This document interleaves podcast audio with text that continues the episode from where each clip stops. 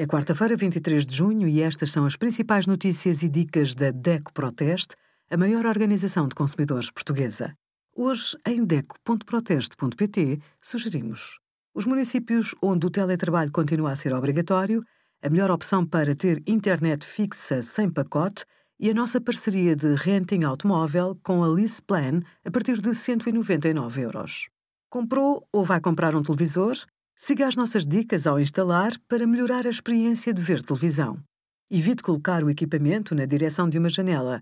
Se a luz natural incidir diretamente no ecrã, vai refletir e prejudicar o contraste da imagem.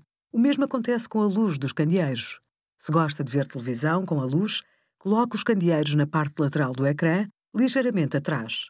Se prefere uma sala às escuras, pode reduzir o cansaço visual ao instalar uma iluminação própria atrás do televisor.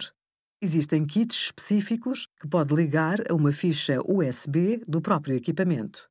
Obrigada por acompanhar a DEC Proteste a contribuir para consumidores mais informados, participativos e exigentes.